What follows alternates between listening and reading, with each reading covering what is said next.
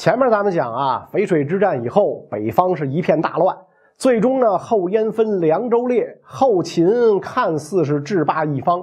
那么，在这个淝水之战中赢得胜利的东晋又是怎样的局面呢？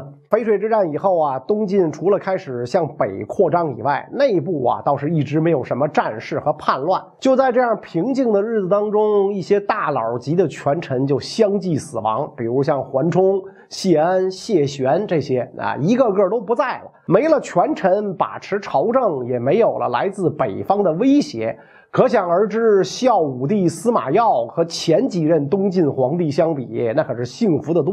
可惜的是呢，这司马曜本来可以放开手脚大干一番，但是呢，他却无心政治，而是醉心于吃喝玩乐，每天和自己的宠妃张贵人醉生梦死。结果呢，戏剧性的事儿是，恰恰是这个张贵人要了他的命。晋孝武帝太元二十一年，也就是公元三百九十六年七月的一天，司马曜和日常一样，在后宫大宴嫔妃，酒过三巡，菜过五味。嫔妃们一个个喝的是东倒西歪，但是这司马曜呢没尽兴，拉着张贵人还要跟他喝。张贵人就说呀：“说臣妾实在喝不了了啊，陛下海量赔不了。”司马曜一听不高兴了啊，就半开玩笑的说：“说啊朕叫你喝，你要是不喝，就是违抗君命，朕可要治你的罪。”张贵人想来平时也是被娇宠惯了，小性一上来居然敢顶撞。啊，说臣妾偏偏不喝，看陛下定我什么罪，是吧？司马曜心说：“哟呵，小样儿弄不了你了，是吧？真是被这个宠爱的有恃无恐，是吧？这个恃宠而骄啊！你这是。”就冷笑着讲说：“你还别嘴硬啊！你已经年近三十，应该废黜了。我有的是年轻貌美的佳人来代替你。”说完，一转头回寝宫睡觉了。司马曜啊，就说了句气话，那就就跟今天小两口一吵架离婚，就就这感觉似的。但是他的话让张贵人久久不能平静。要知道，自得宠以来，哪里受过皇上如此的训斥和羞辱？再想到自己即将被抛弃，张贵人心里是又气又恨。紧接着啊，做了一个逆天的大胆决定，立刻招来心腹宫女一起用被子蒙住了呼呼大睡的司马曜，活活把他给闷死了。堂堂一个东晋皇帝，就这么着死在自己的女人手中，说出去都是笑掉大牙。更奇葩的是，也没有人仔细去查皇上的死因。张贵人处理完犯罪现场啊，就汇报说司马曜饮酒过度，梦魇而亡啊，就这样草草的蒙混过去了。司马曜一死，太子司马德宗继位，这位皇帝可以讲再一次把司马家族的弱智基因显露出来。打小就说不了话，不辨寒暑，不知饥饱，饮食起居都不能自理，甚至不如当年的晋惠帝司马衷。所以可想而知啊，他这个皇上就是名存实亡啊，傀儡一个。朝外许多将军拥兵自重，朝内的这个权力呢，也落入他人之手。什么人呢？太傅琅琊王司马道子。但问题是啊，这司马道子跟先帝司马曜一个德行，大酒桶，一天到晚喝得昏昏沉沉，有时候也处理不了什么政务，所以呢，就安排了自己的左膀右臂来帮助自己专权。一个呢是尚书左仆射王国宝，再有一个呢是王国宝的弟弟叫王旭。这二王一上来啊，就开始在司马道子耳边吹风啊，说如今呐，咱们不算是大权独揽。要想完全把权力攥在自己手里，得把俩人给解决。一个是青眼二州的刺史王公，一个是荆州刺史殷仲堪。哥俩兵权太重，必须削弱他们。司马道子觉得非常有道理，就把这事儿呢交给他俩去做。这消息很快就传到了青眼二州刺史王公耳朵里。王公心说：王国宝他们俩是要搞我，那我也不能坐以待毙。就派人呢去江陵邀荆州刺史殷仲堪一起出兵讨伐王国宝。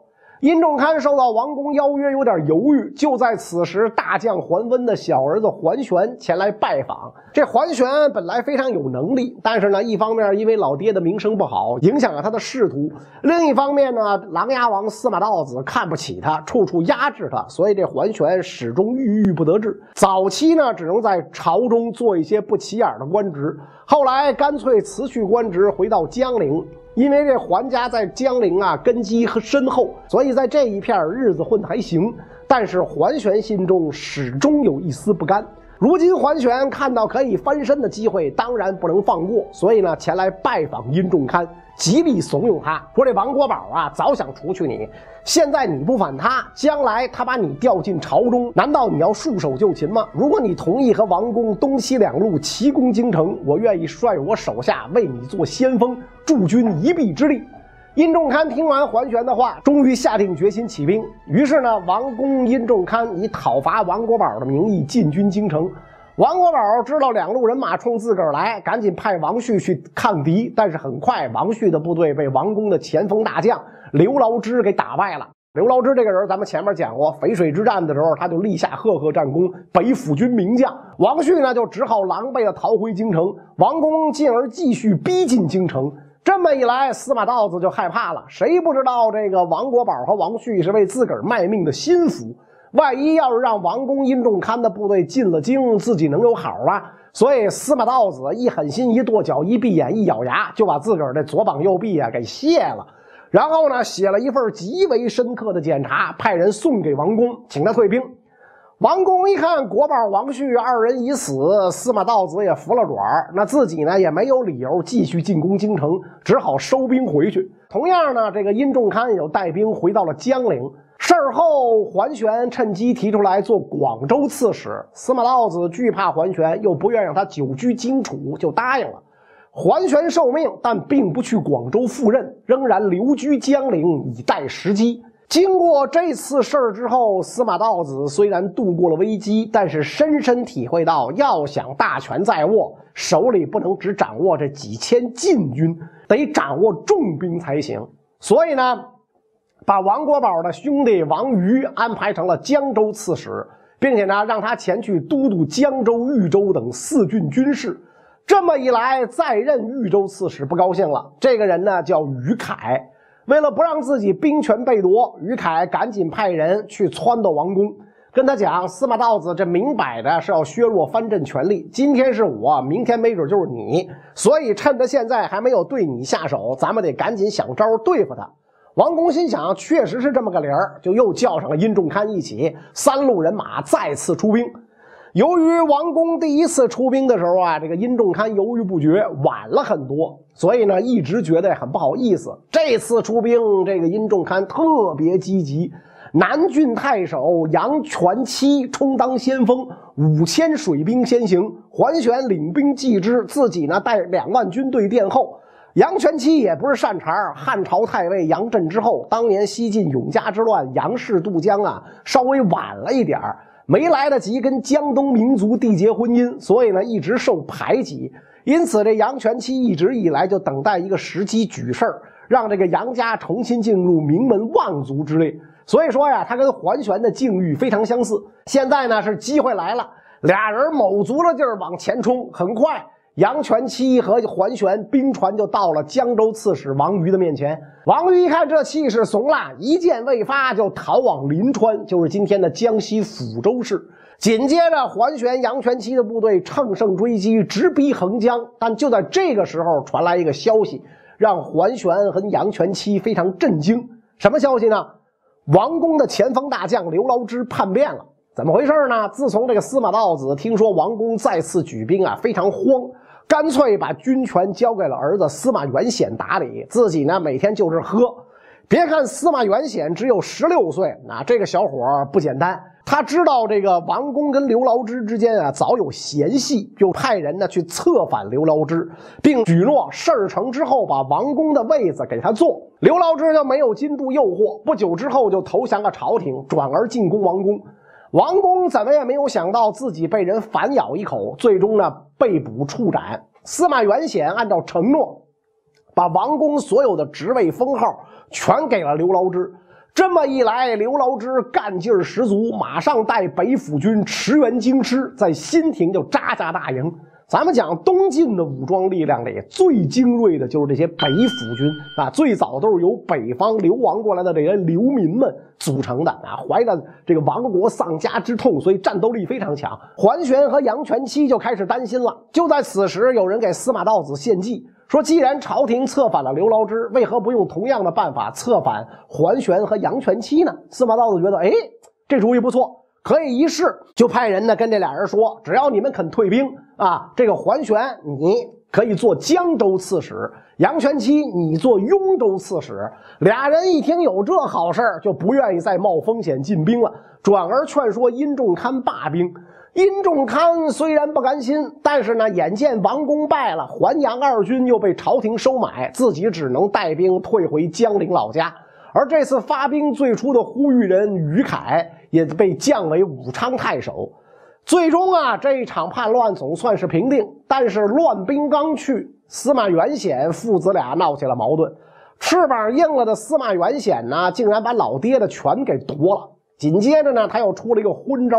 就是征发朱俊刚刚免除奴隶身份的民户，让这些人全都来京充兵役。这么一来，江东诸郡是痛心疾首，纷纷私叛。公元三百九十九年年底，一个叫孙恩的人，趁着大家对征兵不满，召集了五斗米道的八千信徒，要声讨司马道子父子的罪行。他这个号召非常厉害，没过多长时间，投奔来的老百姓竟然达到了十多万人。有了跟随者，就等于有了底气。很快，孙恩占领三吴八郡，朝廷官军纷纷是望风而逃。司马元显知道之后，急忙派魏将军谢衍、镇北将军刘牢之率兵镇压。一波未平啊，是一波又起。正当东晋的注意力放在孙恩身上的时候，桓玄攻杀了昔日的盟友殷仲堪和杨全期。迫于他的压力。朝廷只得任命他都督京师、雍太、梁、义、宁七州诸军事，以及让让他任荆州刺史，想借此先稳住他。桓玄说：“你都给这么多了，也不在乎一个江州刺史，再赠我个江州刺史当当吧。”朝廷只好答应。玄哥，您说啥是啥，您别闹。这么一来，桓玄就更加放肆，坐拥数镇，手握强兵，已经拥有了东晋三分之二的版图。说实话，但凡放个正常人，都得再往上努力一把。正好此时，孙恩一路向京师杀来，桓玄就跟司马元显说：“我可以带兵讨伐孙恩。”司马元显当然知道桓玄那点花花肠子，就没敢答应。桓玄不管你答应不答应，二话不说，开始集结士兵，准备来京。司马元显万分焦虑，寝食难安。没几天。一个天大的好消息从天而降，刘牢之带兵赶到，给了孙恩沉痛一击。孙恩呢，只好退回海岛。司马元显总算松了一口气儿，随后赶紧跟桓玄说：“啊，孙恩已败，你呀带兵回去吧。”桓玄因为没能进军京城，非常生气，就把长江漕运给断了，上游的物资不能进入京城。京城附近呢，又刚刚遭到孙恩之乱，方圆数百里残破不堪，京城得不到补给，没几天就断了粮了。桓玄把司马元显逼到这份上还不罢休，还写信给司马元显讥讽他是昏聩之徒。司马元显一气之下就请下诏书，细数桓玄诸多罪行，以他自己亲任骠骑大将军、征讨大都督、都督十八州诸军事，以刘牢之为前锋都督，乔王司马尚之为后援，合力讨伐桓玄。桓玄听说司马元显要征讨自己，也传檄四方，细数司马元显罪行，亲率大军一路东下。很快，桓玄便破豫州，逼近了利州，就是今天江苏南京市西南那么个地儿。司马元显急忙命刘牢之出战。刘牢之领命之后，率北府军进驻利州。刚到利州不久，就和前来攻城的桓玄前锋打了一仗。这一仗呢，桓玄军败退。奇怪的是，刘牢之本来可以乘胜追击，但是收兵回营了。实际上，他有自己的小九九。他之所以不追击啊，是想呢先借这个桓玄之手除去司马道子、司马元显父子，然后呢再伺机除去桓玄，最终自己把持朝政。桓玄当然是明白人，眼见自个儿兵败，刘牢之没有追击，其中大有文章，就见缝插针，派人去游说。果然，刘牢之墙头草，最终归降了桓玄。没了刘牢之这个拦路虎，桓玄大军一路顺水顺风，统军直入建康，将司马道子父子就抓了起来，然后就冲入皇宫，要杀死皇上自立。身边的谋士急忙拦住，主公，现在京城周围带兵的藩镇将领比较强，刘牢之也在虎视眈眈，等着找咱麻烦。如今民心尚未厌弃晋朝，如果太快了，会出危机。依我看，您不如挟天子以令诸侯。嗯，桓玄点了点头，还是先生说的对。几天之后，穿着朝服就入朝了。司马德宗虽然是个白痴，但是看了桓玄也非常惊讶。朕未下诏，卿怎么来了？桓玄说呀：“您左右都是獐头鼠目之人，前后都是狼心狗肺之徒，既伤害朝纲，又暴虐百姓，所以微臣起兵为您诛杀佞臣。”在桓玄的操纵之下，安帝就把司马道子、司马元显一党全部清算，然后以桓玄为丞相、都督中外诸军事、录尚书事。入朝不趋，奏事不明啊！这个咱们在讲这个两汉的时候讲过啊。这刘邦给萧何就是这个特权，把持朝政之后的桓玄没有得意忘形，很快把矛头就转向了刘牢之。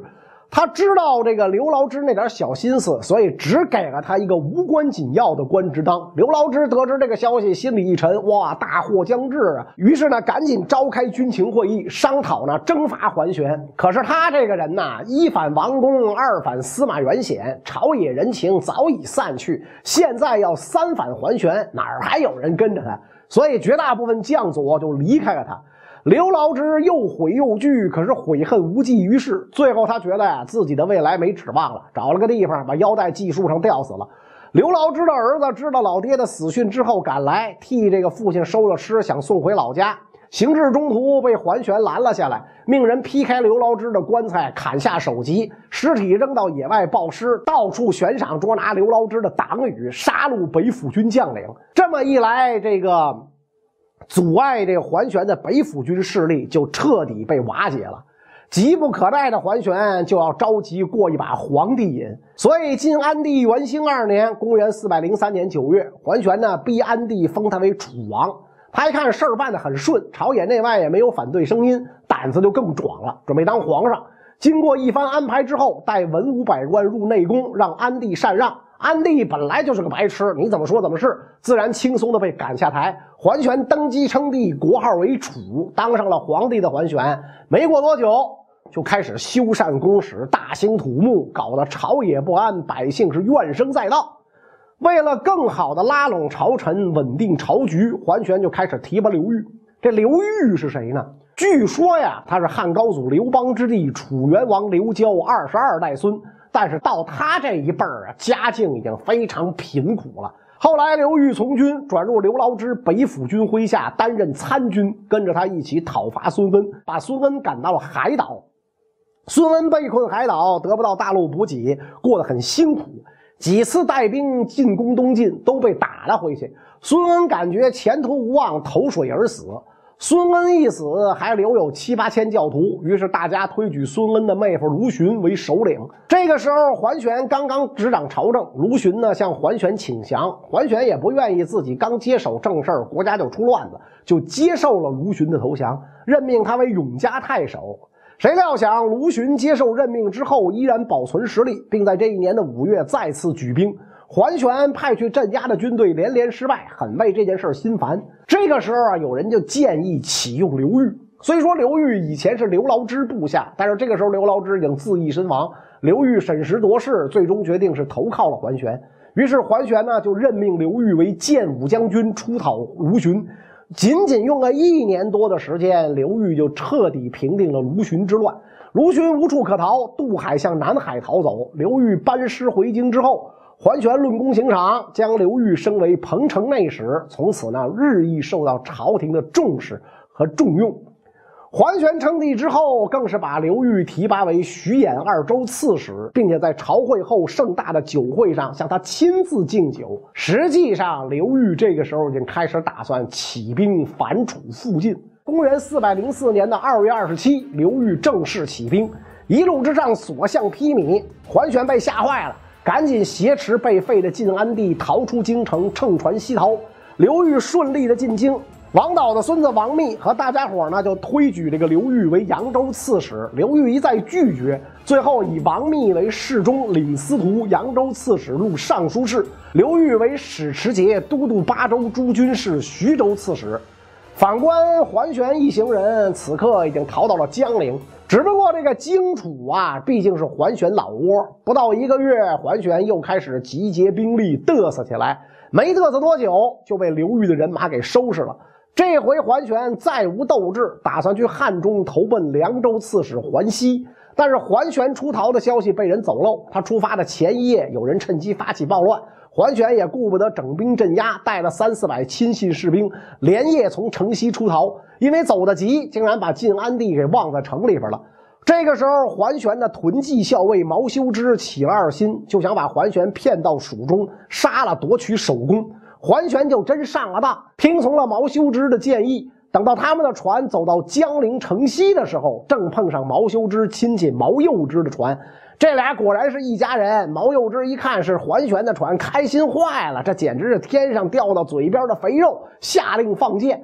桓玄不备，被射中一箭。紧接着，益州都督冯谦跳上桓玄坐船，抽刀就要砍。桓玄大喊：“你是什么人？竟敢杀天子！”冯谦大笑：“哈哈，我只是杀天子之叛贼罢了。”一刀就干掉了桓玄。就这样，桓玄的皇帝梦随之结束。从登基算起啊，前后不过半年。到了第二年正月，晋安帝被迎回建康。从这儿开始，灭楚附近的大功臣刘裕算真正的登上了历史舞台。关于刘裕的内容，咱们下一讲再说。